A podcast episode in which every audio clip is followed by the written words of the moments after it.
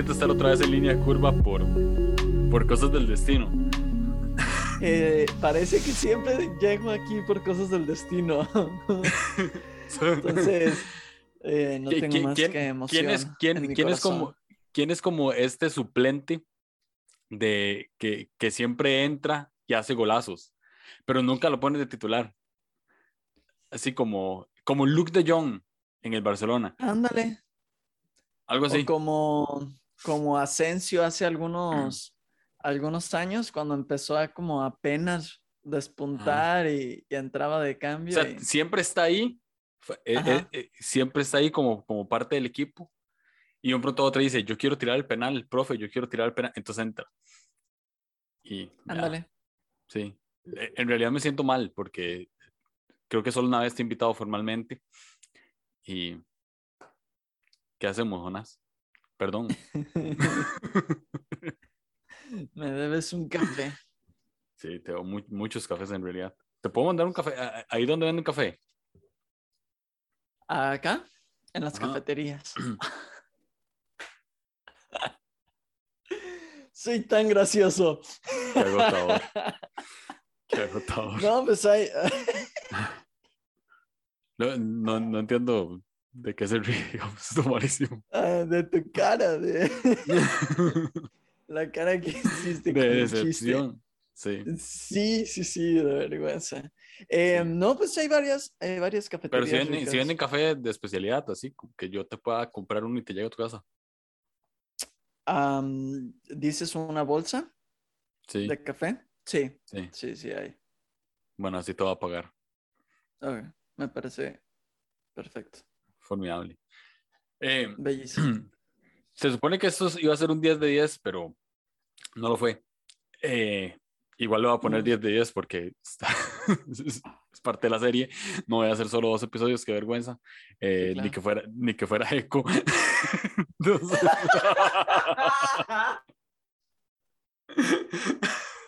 Gracias. Solo sacamos dos episodios. No, este. Gracias Pero- por escupirme en la cara. eh, Te amo, unas sabes que sí. Eh, sí. Sí quería hablar de algo que creo que está pasando en mi vida como de un tiempo para acá. Ujú. No vamos a exponer por qué, no vale la pena. Me Pero, encanta el chisme. Pero eh, como que últimamente podemos tener una conversación de amigos. Vos puedes aconsejarme, sí. Ok, ¿Vos sos- va, va. ¿Sos pastor, Jonas? Eh, no, Ah, pero Entonces no. puedo- puedo, eh, Entonces me no puedo es- certificar. Ahorita dame cinco minutos y en, y en Google saco una certificación. Fácil. Fácil. Este, pero, mm, como que de, de tiempo por acá siento confesiones, como, como que, como que tengo miedo, miedo de, de no sé, como pienso en el futuro tengo miedo, pienso en el presente tengo miedo, eh, me acuesto con miedo, me levanto con miedo.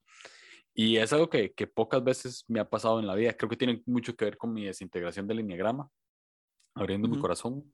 Y quería preguntarte, ¿vos cómo definís el miedo? Fíjate que nunca me había puesto a pensar cómo definir el miedo. O sea, sabes, sabes, eh, tienes como una noción de cómo lo sientes o cómo tú lo experimentas, eh, pero no, no cómo lo defines. Creo que yo lo, defini- lo definiría como el, am, el, está difícil hacerlo sin usar un sinónimo de... El miedo es el Temor. temor. Ah. Sí. Que- creo que yo lo relaciono con el no poder controlar algo. No. O sea, el, el que algo se me salga de las manos, ya sea por falta de preparación, por falta de capacidad o porque simplemente me, me sobrepasa. Y que sea algo que ah, pueda dañar la integridad emocional o física mm, eh, mía o de alguien que, que amo. Y que yo Oh. no puedo hacer nada para evitarlo. Creo que eso es, es, es el cómo yo vivo el miedo. di- diste una muy buena definición como si lo hubieras googleado, pero sé que estamos frente a frente y sé que no lo hiciste. Este, no tenés, no tenés forros de nada. Entonces, eh, no, y es real porque, eh, bueno, ya había contado en el, en el grupito que tenemos, bueno, entonces, que, que operarme es una operación simple, sencilla, Ujú. fácil, rápida, eh, no, no parece nada complicado, algo costosa, nada más, pero, pero como que, no sé, yo 29 años de mi vida, casi 30, en un mes cumplo 30 y nunca me he operado. Mm, Uh, ¿cu- ¿Cuántos años tienes vos? 29. 20, pareces de 26. Entonces, más Gracias. jovencito. Sí, gusto. Es, es por la barba. Entonces, este, yo 29 años de mi vida que nunca me he operado nada, nada, ni, ni nada, o sea, ni algo sencillo. Creo que una, no sé si en México les dicen cordales a estas muelas de A la- atrás. las del juicio le decimos. Ok, las del juicio. Aquí se les dice cordales. Y fijo, cordales es la palabra correcta. Este, no sé. Entonces, como, so- solo como eso, una, Ujú. Una extracción, pero es algo que eh, dos días ya estás y, y listo, solo das el Claro. cachete, el cachete como así, o sea, y no pasa nada. Pero justo, justo lo que, lo primero que me llega a la mente es qué pasa si sale mal. Entonces, Claro. ¿qué hace uno este, cuando, cómo se quita uno el miedo cuando sabe que no puede controlar algo? Que tiene que esperar hasta el momento. Eh, el, el miedo o, este, o esta etapa de, de miedo que has estado experimentando vino em, a través de esa noticia, o sea, se, lo empezaste a experimentar después de que te dieron la noticia de que te tenían que operar, o es como una rachita que ya lleva más tiempo. No, es después de esa noticia. O sea, te- he tenido una, una racha como de, como de cierto desánimo en algunas cosas, ¿verdad? O sea, como pasaron algunas situaciones familiares que me desanimaron bastante de un, de un tiempo para acá. Claro. Eh, creo que se mezcla un poco, pero el miedo en sí llegó hasta ese momento. O sea, como, como que ya me tengo que enfrentar a esto y, y, no, y, y obviamente lo mezclo todo porque ando como bajoneado, entonces se mezclan las emociones y Sí, sí, sí. Tienes, tienes menor capacidad para lidiar con otras emociones. Exactamente. Entonces, exactamente. Ya tengo, cualquier un- ya tengo cosa una que te encima. llega- que- exacto. ajá, cualquier cosa que te llega te... sí. Mm, Fíjate que hablando de operaciones, eh, ya que estamos acá en, en confianza, a mí me pasó, Sí, porque nadie está escuchando. tenía- sí. sí, claro, tenía dos meses, dos meses de casado y me tuvieron que operar. Este, yo sí voy a decirlo específicamente porque está, está muy relacionado con el cómo me empecé a sentir. Mm, Eh, a mí me tuvieron que operar de algo que se llama varicocele, que es básicamente este, como varices, como venas que se, que como que se enrollan en los conductos seminales de los testículos y las as- asfixian, dejan, no dejan que la sangre circule correctamente. Y Mm. básicamente am, no es algo mortal, pero eh, te deja estéril sin posibilidad de, de poder tener hijos. Mm, Y que claro que Mariana y yo no, no estábamos este, pensando en tener hijos en ese momento, y de hecho tampoco ahorita, pero pues era algo que, aparte de que me dolía horrible. Entonces, este, Dolía físicamente. Sí, sí, sí, muchísimo. ok. O sea, se podría decir que me dolía hasta el huevo. Literalmente. Ok, disculpen este chiste. No, no, no, estás en mi podcast. Este podcast no es como el de Andrés Marín ni como otros, pero sí es, está bien. Ok, es más libre. Ok, gracias. Ajá, exacto. Entonces, eh, ah, no, pues nada, me, tuve que, que operar. Fue un, como un mes y medio de, recuperación. Sí, la recuperación fue larga. Eh, todo salió bien. No sé qué, qué te van a tener que hacer a ti. A mí me durmieron completamente. Me pusieron la famosa epidural, que es la que le ponen a las eh, a las eh, mujeres cuando van a, a parir es fantástica. no, eh, el doctor dijo que estuve despierto toda, toda la operación y que le conté unas historias. ¿Pero qué es? ¿Como que te droga? Sí, te droga, No. totalmente. Yo no, yo no recuerdo nada, pero el doctor dice que le conté unas historias que estaba en la mesa de operación y literal yo me levanté para decirle que sí podía ver. Así que, hey, ¿puedo ver? Que, no, tú duérmete. que yo estaba plática y plática, un montón de historias. Fue, todavía le, lo último que recuerdo es, este, porque me pusieron eh, como un medicamento antes de la epidural como para irme adormeciendo y volteé, vo- volteo con el an- anestesiólogo, es lo último que recuerdo. Le pregunté, ¿me puedes dar de eso para llevar? dame, dame dos para llevar, por ¿Me, favor. me puedes dar de eso para repartir en la iglesia? Porfa. Sí. para echarlo en el, en el, en el, el, el Welsh, el Welsh de uva. Ándale en el, para la Santa Santa Cena. Cena. No, no, no. Si fuera untado para un Imagínate el avivamiento, imagínate el, el, no, el no, no. avivamiento, sí. Full avivamiento. Full Pentecostés. Exacto.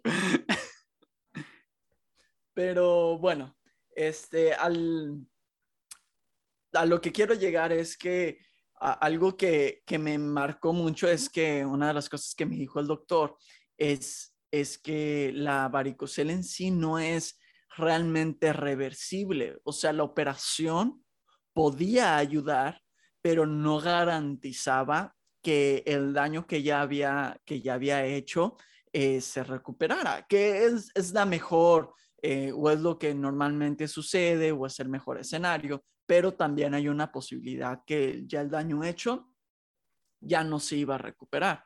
Ujú. Am, y, y se me metió una idea en la cabeza en respecto a mi habilidad de, de ser fructífero, a mi habilidad de, de crear, a mi habilidad de, de poder este, realmente hacer algo. Entonces se me metió esta idea en la mente inconscientemente de que yo era estéril. Entonces, desde el principio yo, yo apliqué la clásica, no, eh, todo, todo va a estar bien, este, todo va a salir bien, Dios tiene el control, bla, bla. Pero inconscientemente se me metió esta idea de, yo soy estéril, nada de lo que hago va a rendir fruto porque soy estéril. Entonces me agarró una racha de literal, todo lo que hacía me salía mal, todo lo que hacía no funcionaba, le podía echar todas las ganas a los proyectos en los que estaba trabajando laboralmente y no salían, emprendía otro proyecto y no salían. Eh, y así fue una racha como de, de seis meses en los que yo no entendía por qué, pero todo lo que emprendía me salía mal. Y um, hasta O sea, como que, que fue, una- como que fue una condición de la mente ahí donde sentías que, que no podías dar fruto en nada de lo que hacías. Sí, sí, sí. Y um, después, ya después de un tiempo ya en, en como introspección, análisis, eh, pensarlo, como que me llegó este, este flachazo, esta iluminación, esta revelación divina en la que me di cuenta que desde ese momento en la oficina del doctor eh, se me clavó esa idea. Entonces, eh, no te sé decir realmente cómo, cómo el 1, 2, 3 de cómo lo resolví, pero sí sé que desde el momento en que lo hizo presente, eh, entendí que, que era una mentira, que no, era, que no era verdad. O sea, lo que me había pasado sí era verdad, pero era una condición médica que se había, eh, que la había tratado y era otro tema aparte, pero mi cuestión mental era una mentira que yo me había creído 100%. Y, am, Y, y, entonces empecé, empecé a tratar esa mentira, esa mentira en, en mi mente. Y cuando sentía que, que me estaba quizá autosaboteando, era como, hey, no, yo no soy estéril, yo puedo dar fruto, yo puedo producir, en lo que hago lo puedo hacer bien y me puede ir bien en lo que hago. Y fue un proceso en el que, en el, en el que trabajé. Pero aquí, eh, como lo que puedo relacionar es que a veces situaciones que nos pasan en, en la vida generan mentiras en nuestra mente, en nuestro subconsciente, eh, en, en, nuestra cabeza sin que nos demos cuenta. Siembran mentiras que al final, eh, si, no las, si no las identificamos, pueden, pueden envenenar, envenenar el resto de nuestra vida al, al punto de, de, realmente ponernos en lugares críticos. La operación todo salió bien. Eh, y me hice, el, doctor me había pedido como tres exámenes post operación, realmente solo me hice uno, después empecé con el rollo de mudarme de país y todo ese rollo, entonces no le di continuidad y también fue como que lo que pasó, pasó, de todos modos no me voy a volver a operar, entonces lo que es es, no, no hay otra solución, de todos modos. Em, ya me daré cuenta en el momento en que realmente intente tener hijos, si puedo o no. sí. Ah, esto es algo que no muchos saben y que ahora eh, las tres personas que escuchan tu podcast van a saber. Gracias. Em, pero, pero sí, es, es algo que, que el tema médico fue aparte, pero envenenó mi mente. Entonces, no sé si, si yo creo que hay cosas en nuestras vidas que pasan y que son temas apartes, pero que siembran ciertas cosas en nuestra mente que terminan envenenando el resto de nuestra, de nuestra vida. Eh, algo que, que, que, anoté aquí es que el miedo es una mentira. Se puede también definir de, de esa manera, ¿no? Es, estás como, es como, es como ver una película de, de terror, ¿no? O sea, sabes, sabes que lo que está pasando ahí es, no es real, pero te asusta igual.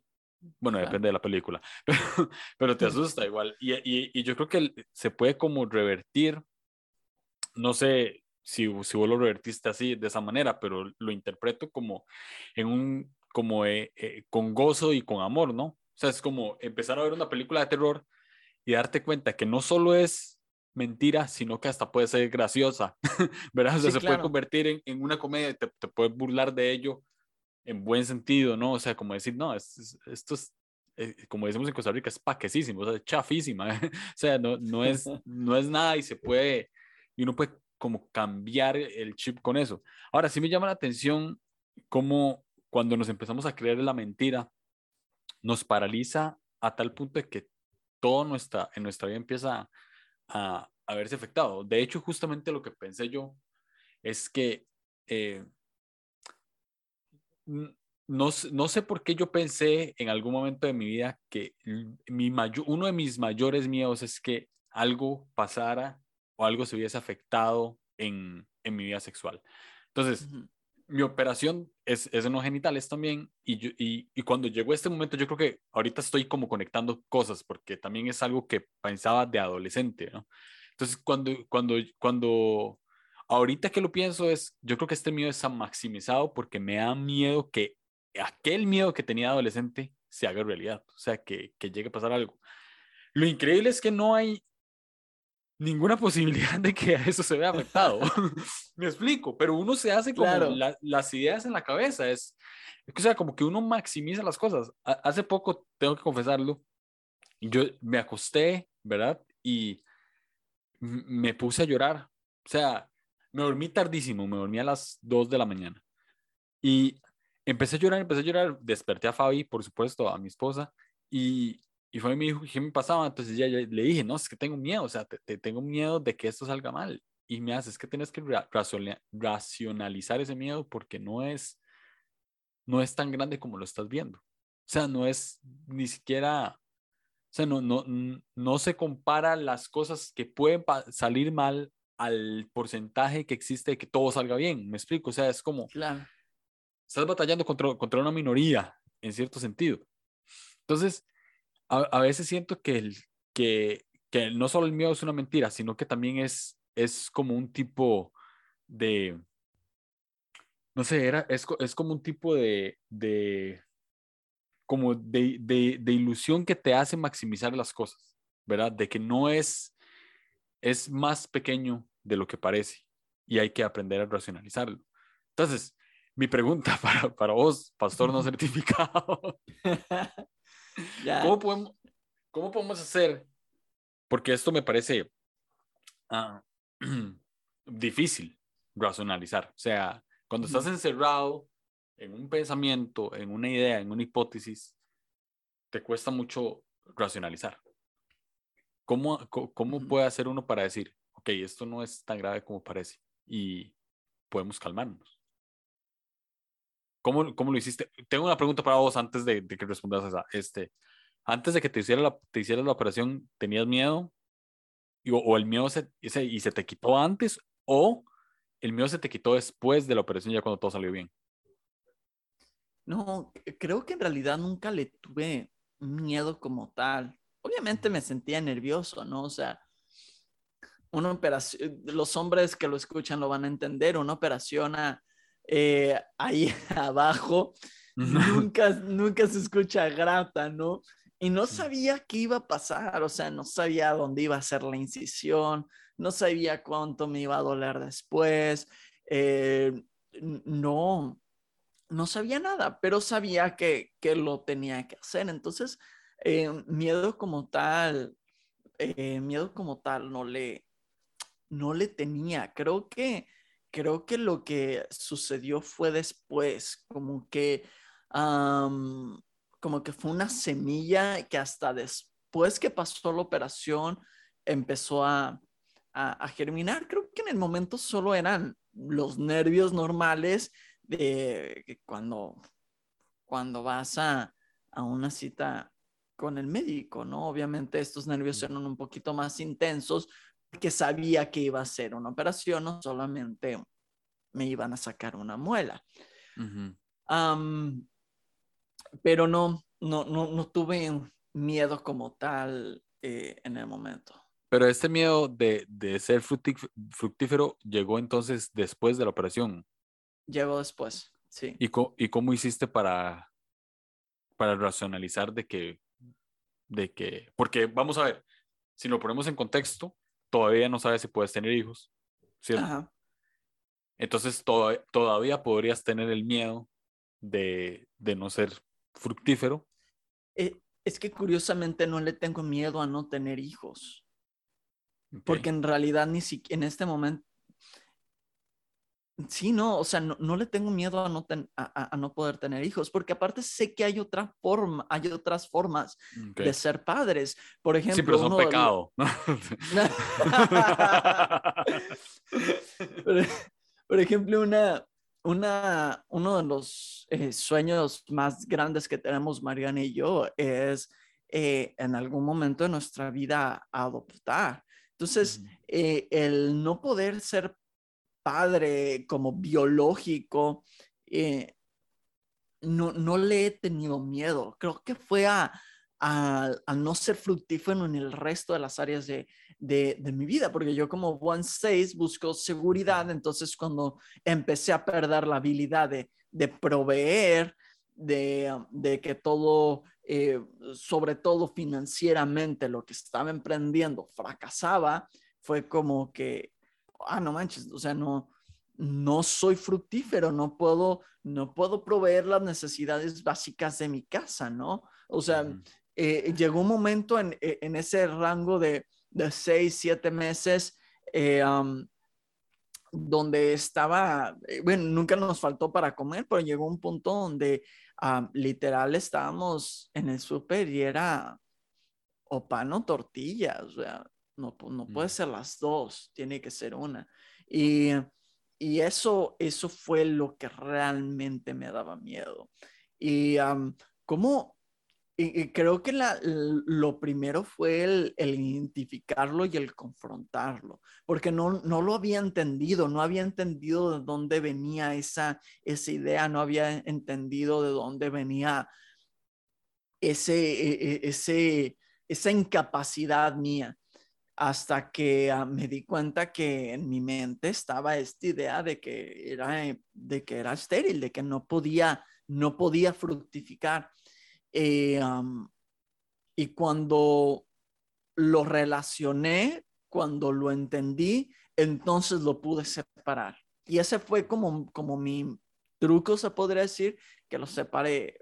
Una cosa fue lo que sucedió médicamente y es completamente aparte y otra cosa es lo que está sucediendo en el resto de mi vida. Entonces, eh, lo de la, lo de la enfermedad, lo, médico lo dejo aparte y el resto lo puedo resolver. Sobre esto no tengo control, sobre lo médico no, puedo, no tengo control, porque yo ya hice mi parte. Mi parte era operarme cuando el doctor me dijo. El doctor me dijo, tú tienes que operar en los siguientes, en, eh, en los siguientes dos meses para que tengas mayor posibilidad de que funcione. Si le das más larga, pues eh, esto ya no, ya no hay eh, tanta probabilidad de que, de que puedas mejorar. Entonces, yo cumplí mi parte, me operé lo antes posible, el resto ya está fuera de mis manos. El resto ya no, ya no tengo control y ya no me voy a preocupar por eso. Pero sobre lo que sí tenía control era sobre cómo eh, las cosas que yo estaba produciendo, mi trabajo, eh, eh, financieras, decisiones financieras, etc. Mm. Ok, este, llegó la, llegó la notificación de que nos quedan 10 minutos. entonces me, me, oh, wow. se me había olvidado que no pago Zoom. Ok. Pero bueno, terminamos esto y, y, y seguimos. Em, es interesante cuando uno relaciona de dónde viene el miedo. De hecho, aquí, aquí, aquí lo, lo, apunté, ¿no? O sea, entender de dónde viene, sentarse y decir, ok, ¿qué es lo que está pasando? Eh, con otros miedos, ¿cómo has logrado, o con otras cosas en tu vida, cómo has logrado identificar la raíz de, de las cosas? Cuando, se, cuando te sentís así desintegrado, cuando te sentís desanimado, cuando te sentís con miedo, con dudas, eh, ¿en qué momento Jonás sienta cabeza y dice, ok, aquí en este momento yo tengo que ver de dónde, de dónde está viniendo todo esto? normalmente cuando, eh, cuando estoy con mucho estrés no puedo dormir. Mm. y son los momentos en los que más empiezo, intento racionalizar de dónde está viniendo ese estrés. Y lo primero que hago es pensar, este, ¿lo puedo controlar o no? O sea, ¿hay algo que pueda hacer de forma inmediata para, para solucionar lo que me está causando estrés o no? Y a veces hasta es meme, ¿no? Ahí hasta parece chiste. Este, uh, lo, puedes, lo puedes solucionar no, entonces, ¿para qué te preocupas? ¿Lo puedes solucionar? Sí. Ah, entonces, ¿para qué te preocupas? Parece chiste, pero, pero cuando lo aplicas puede llegar a funcionar. Entonces, mm, lo primero que me pregunto es, ¿está en mis manos? ¿Lo puedo controlar? Si la respuesta es sí, es ¿cómo? ¿Qué tengo que hacer? Entonces hago una clase de desglose en el que y cómo tengo que hacer para solucionar lo que, lo que está, lo, que me está manteniendo despierto. Si es, si es algo que no está en mis manos, entonces, pues tengo que, tengo que de alguna forma dejarlo ir porque no hay nada que pueda, que pueda hacer. Entonces, normalmente creo que ya lo había hablado aquí, contigo. Eh, repito mi mantra en ese momento y es, este, todo va a estar bien. Dios es mi padre y Dios es un buen padre. Entonces todo va a estar bien. Y es, es lo que, lo que me repito a mí mismo cuando, cuando algo no está en mis manos, ¿no? Mm. La pandemia era algo que no estaba en mis manos. Hacía mi parte y lo separas. ¿Qué es lo que sí puedes hacer y qué es lo que no está en, nada en tus manos? Entonces, mi parte eh, cuando inició, pues era tomar los cuidados, ¿no? Y aunque me daba mil flojera, pues era limpiar los productos cuando llegabas del súper, aunque después se supo que eso no era necesario, pero hacía mi parte en ese momento, que no estaba en mis manos, eh, pues todo lo que, todo el resto de las cosas que estaban sucediendo, ¿no?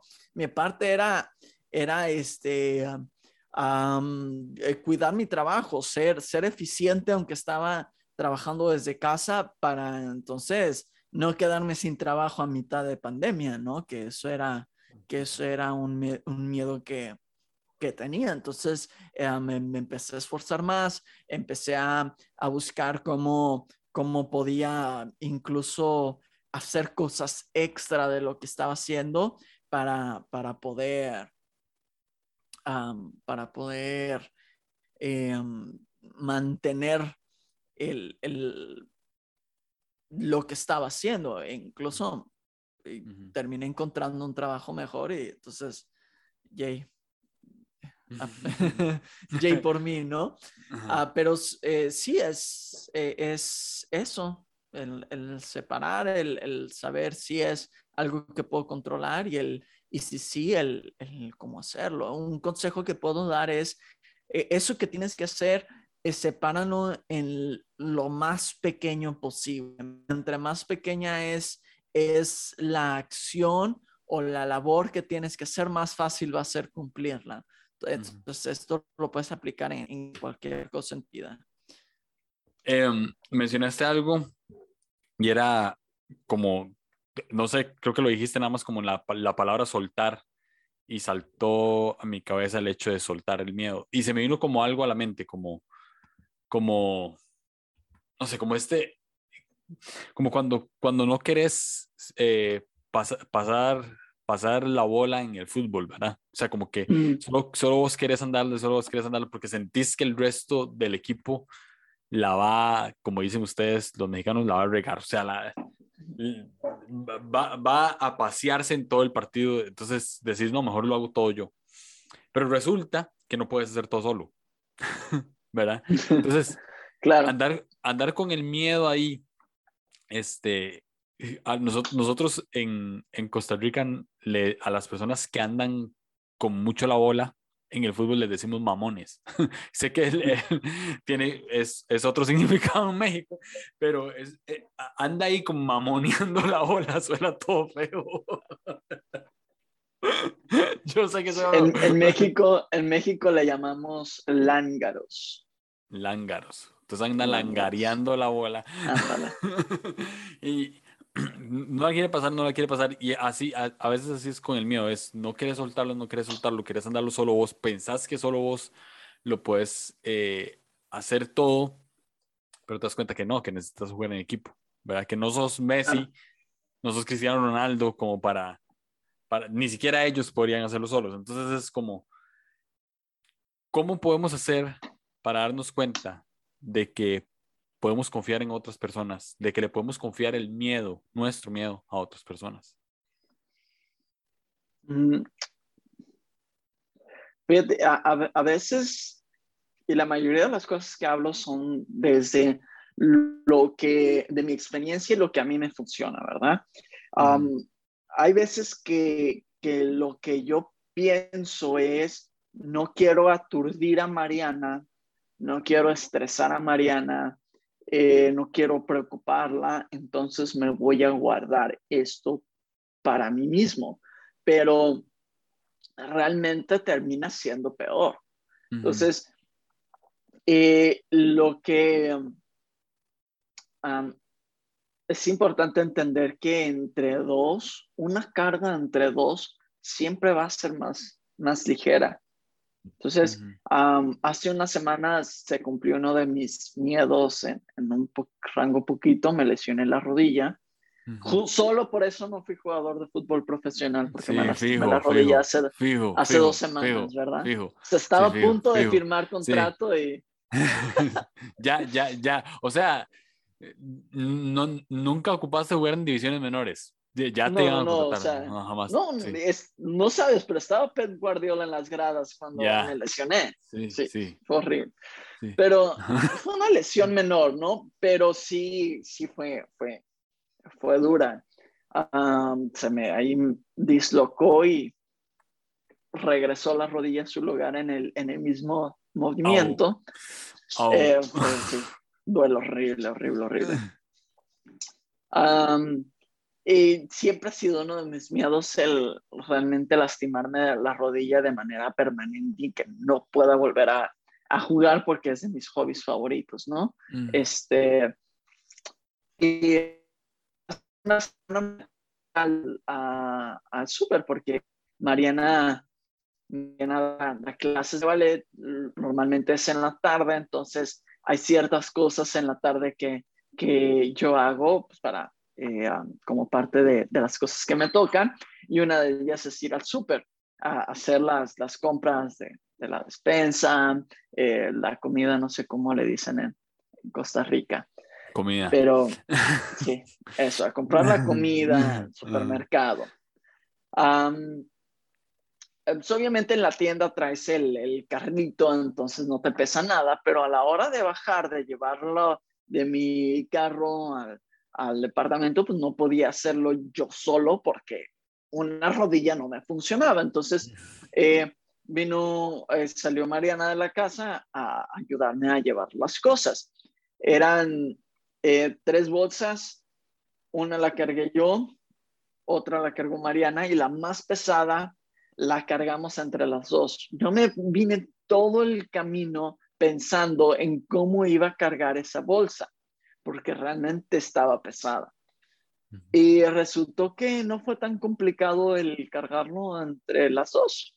entonces, eh, lo logramos, al final llegamos a la casa, sobreviví, todo estuvo bien, toda esta historia para comentarles que las cargas entre dos es más fácil eh, llevarlas. Eh, a veces es, a veces la solución es solo hablar, hablar las cosas.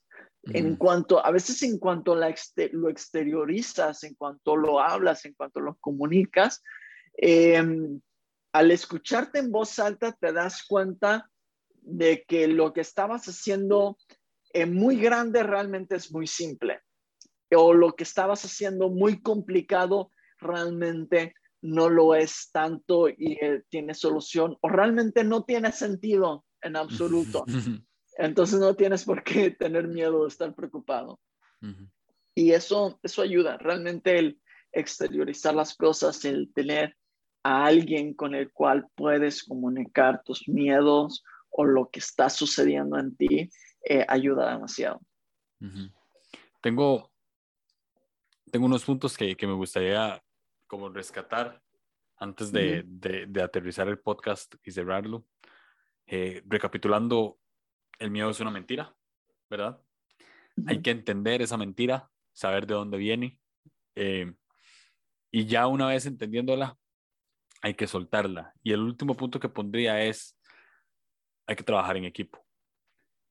Y aquí entra muchas cosas que, que pues, se, se, se arma un rompecabezas de por qué estás viviendo un miedo. Y es que tal vez si, si identificas, puede ser que no estás asistiendo a una iglesia, no estás asistiendo a una comunidad, no estás exteriorizándolo con, con, tu familia, con tu esposa, con tu esposo, este, no lo estás hablando.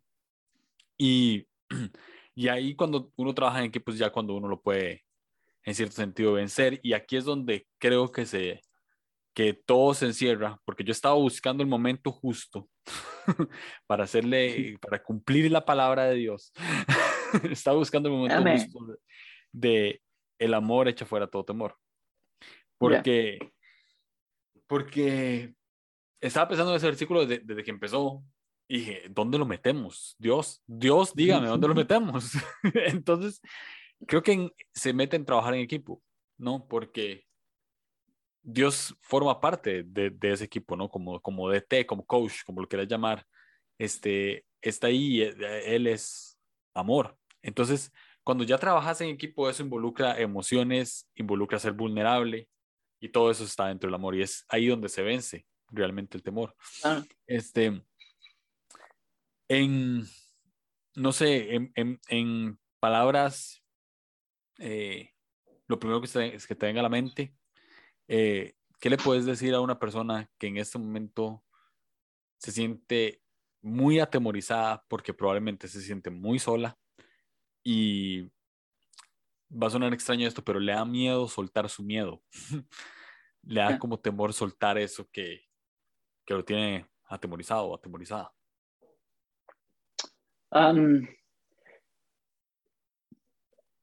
creo que la soledad es la primera mentira que tenemos que, tenemos que, vencer. Estoy seguro que todos tenemos una persona que nos ama lo suficiente como para poder nosotros confiar en ellos y poder eh, cargar juntos los miedos que, tenemos, poder exteriorizar las cosas. Te sientes, si, si en este momento te sientes solo, te sientes sola, créeme, créeme que no lo estás que hay alguien ahí en tu círculo que tú no te estás dando cuenta, pero que te ama de una forma genuina y que le puedes tener la, la confianza para, para soltar los miedos. Oh, eh, siempre en 10 de 10 cerramos con, con un completo la frase. Esto no es un 10 de 10. pero completando la frase, eh, te la voy a poner así para que hagas el gol. Ah. Este, el miedo no puede vencerme porque... Porque estoy acompañado de gente que me ama. Gracias, Jonas. Me sirvió mucho esta conversación. Estaba, tenía mucho miedo. De verdad, sí. Ahora, Benjamín se metió a la conversación. Eh, y, puso como, era Dios que hablaras con Jonás y se fue ya, o sea, ya no regresó. No, no quiso hablar ya más. Entonces, este, exacto. Y, y, como, era como era un tercero, entonces eh, Zoom me llegaba hasta 40 minutos, o sea, ¿para qué se metió? Corrido, ahora tengo que editar.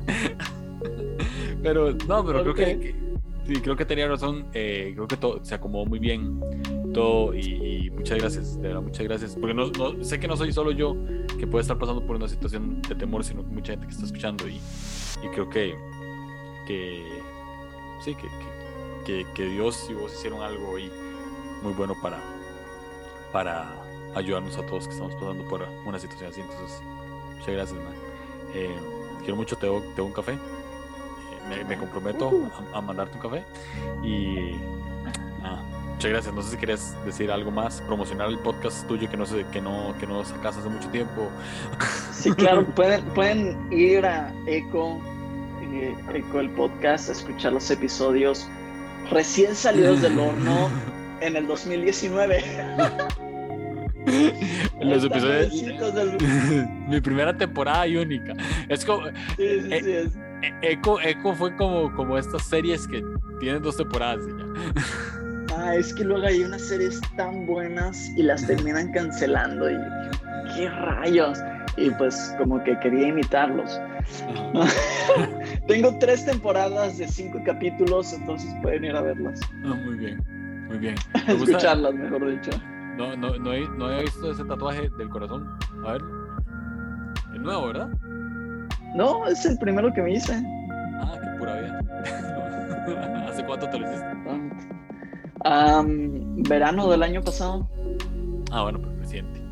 O sea, te acabas de tapar. ¿Y tiene algún significado o no? Nada. Está bonito.